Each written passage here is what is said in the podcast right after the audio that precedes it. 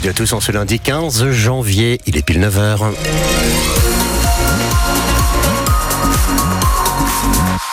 Voici les infos avec Jean-Baptiste Marie. Bonjour. Bonjour. Attention, il y a un accident sur la 84 en direction de Caen à hauteur de Verson. La météo, il va faire beau. Aujourd'hui, les prévisions Météo France. Vous nous les détaillerez dans 5 minutes, Eric.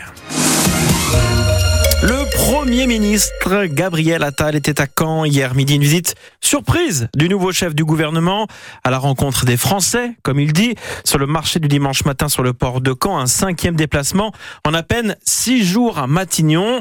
Alors pourquoi le choix de la Normandie et de Caen en particulier? Gabriel Attal s'est expliqué au micro de France Bleu.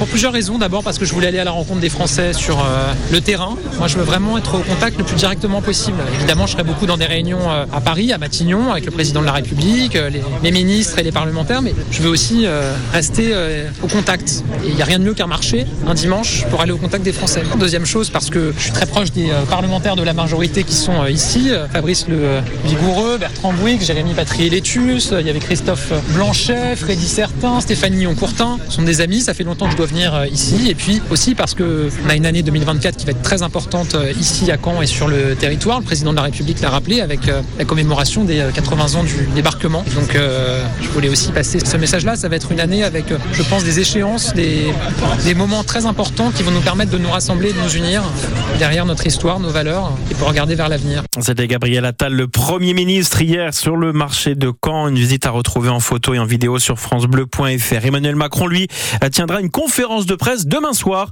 Un horaire euh, assez inhabituel, 20h15. Et ça sera diffusé en direct à la télévision, au beau milieu des JT donc, dans le but d'attirer le plus grand nombre de perdus et d'oreilles. Le président de la République qui veut expliciter le cap qu'il entend donner à la suite de son mandat.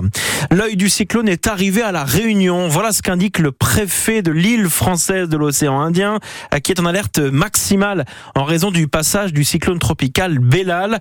La population est confinée jusqu'à nouvel ordre.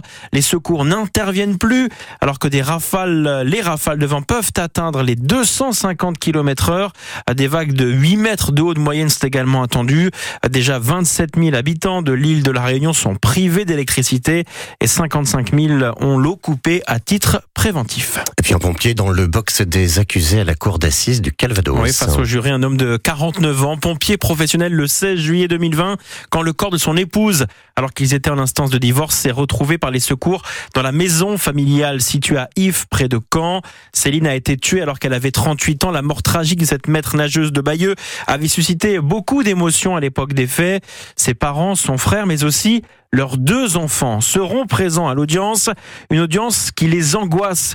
Mais la famille de Céline attend que justice soit rendue, nous explique ce matin maître Pascal Lecacheux, leur avocate n'ont pas un désir de vengeance, ils souhaitent simplement que justice soit rendue. Ce sont des gens qui sont très dignes, qui ne sont pas du tout dans la haine. Ils sont très attachés à ce que leur fille soit respectée, qu'on n'oublie pas Céline et puis euh, qu'on pense également à toutes euh, les femmes qui sont victimes de meurtres par conjoint ou par ex-conjoint. Ça, c'était un souhait particulier euh, de la maman de Céline. Céline, c'était quelqu'un de solaire, de très dynamique, très entouré parce que très aimé une très bonne maman, euh, quelqu'un de très attachant. On est effectivement dans un cas typique de féminicide dans le sens où euh, c'est finalement une séparation qui se passe euh, très mal. Maintenant, le souhait de la famille n'est pas d'en faire un procès emblématique. Ils veulent se concentrer avant tout sur Céline, la personne qu'elle était, et la mémoire qu'ils souhaitent en garder et qu'ils veulent faire respecter. Et l'accusé en cours la réclusion criminelle à perpétuité. Le procès s'ouvre aujourd'hui. Il doit durer deux jours.